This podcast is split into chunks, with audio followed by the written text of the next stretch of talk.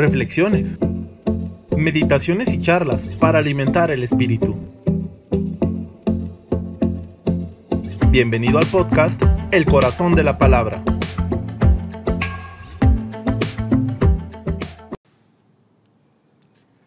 Domingo trigésimo segundo del tiempo ordinario. Mateo capítulo 25. En este capítulo 25, Mateo relata tres parábolas que se han llamado de las revisiones. Las vírgenes, ejemplo femenino, los talentos, ejemplo masculino, y el juicio final, ejemplo de todos. Escuchemos el texto del Santo Evangelio. En aquel tiempo Jesús dijo a sus discípulos esta parábola. El reino de los cielos es semejante a aquellas diez jóvenes que tomando sus lámparas salieron al encuentro del esposo. Cinco de ellas eran descuidadas y cinco previsoras. Las descuidadas llevaron sus lámparas, pero no llevaron aceite para llenarlas de nuevo. Las previsoras, en cambio, llevaron cada una un frasco de aceite junto con su lámpara.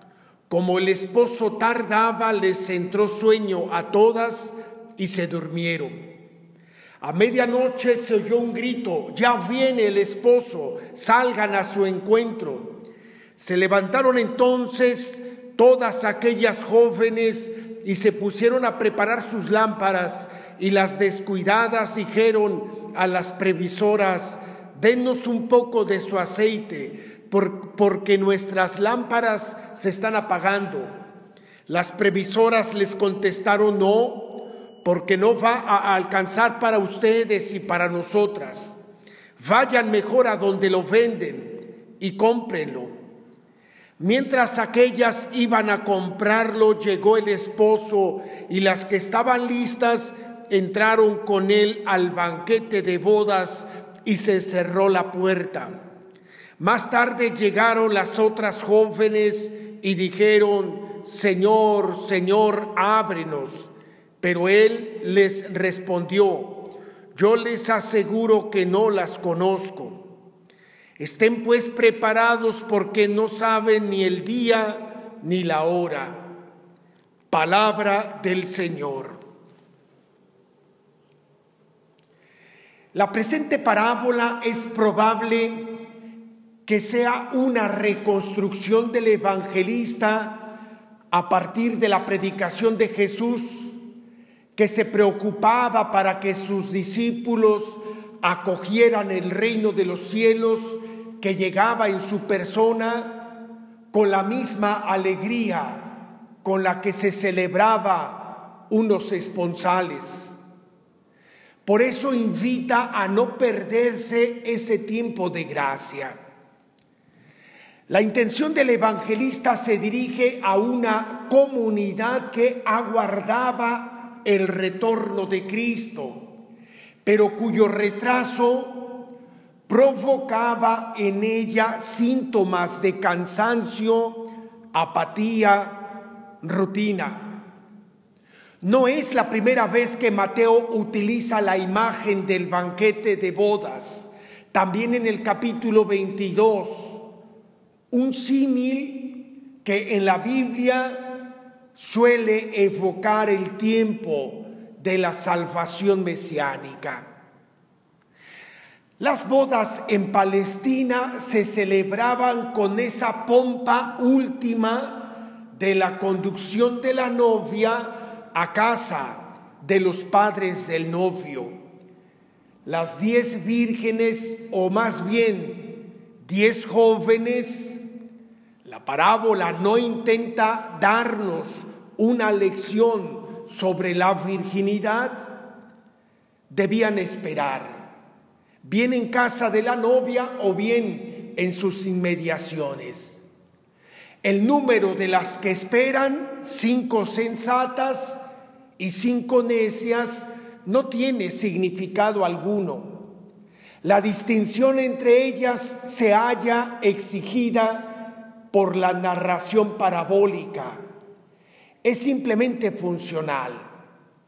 Pues bien, dos son los detalles que permiten presentar la finalidad de la parábola.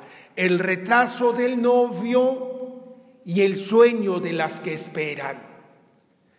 La insensatez de las vírgenes calificadas de necias no está en haberse dormido, se durmieron todas.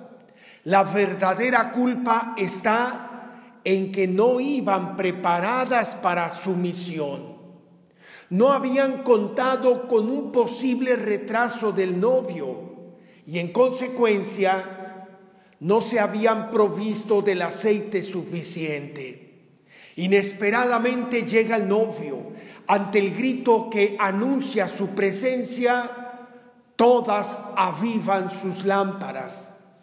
Es entonces cuando tiene lugar el sobresalto de las necias.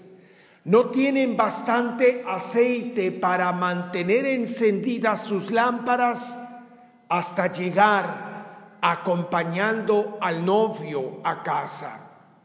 Las prudentes se niegan a dárselo, no por egoísmo. Su negación es otro rasgo parabólico para hacernos comprender que la preparación requerida es personal e insustituible. Las mandan a comprarlo. En esta recomendación tampoco debe verse egoísmo ni ironía por parte de las vírgenes prudentes.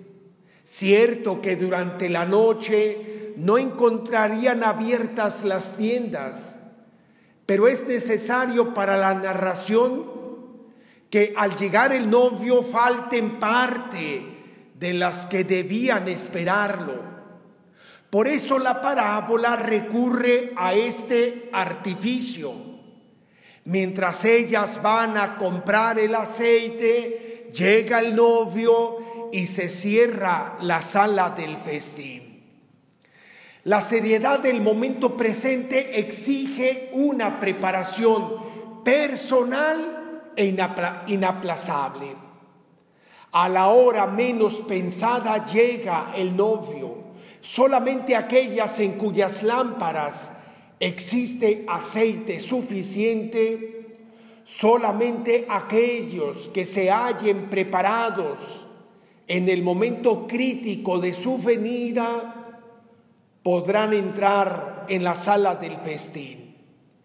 El retraso, la falta de preparación implica la exclusión definitiva del reino una vez que la puerta haya sido cerrada, es inútil insistir.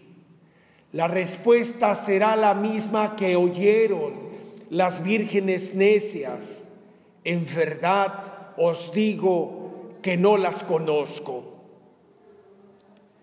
Pudiera preguntarme qué aceite necesito en este momento de mi vida para que no se apague la lámpara de mi fe?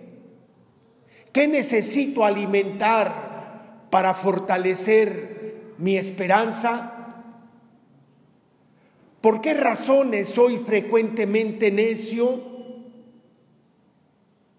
¿Qué actitudes de mi vida manifiestan que estoy siendo sensato? Suelo distraerme o dormirme en la espera de mi Señor y de su reino? ¿Con qué intensidad espero su presencia en mi vida que me lleve al compromiso del amor? Oración. Dormido y desprovisto estoy, Señor, para recibirte. Me ha vencido el sueño y he cedido al cansancio. El velar fue desapareciendo de mi horizonte con tu tardanza. ¿A dónde irían mis esfuerzos si no te veía? No supe sacrificarme por algo que todavía no tenía, ni luché por cuanto esperaba. Lo poco realizado que había reunido en mi lámpara ya se ha evaporado y la llama de la esperanza extinguido. Señor, que no pierda la oportunidad de recurrir a la fiesta por falta de previsión. Ayúdame a soportar la espera, que mi cansancio jamás sea superior a mi esperanza, que te eche de menos para abrirme a esperarte, que tu retraso no impida que vigile, sino que me haga más sabio y no menos amante. Que saber que vendrás me quite el sueño, me dé nuevas ideas y me llene de recursos para esperarte mejor.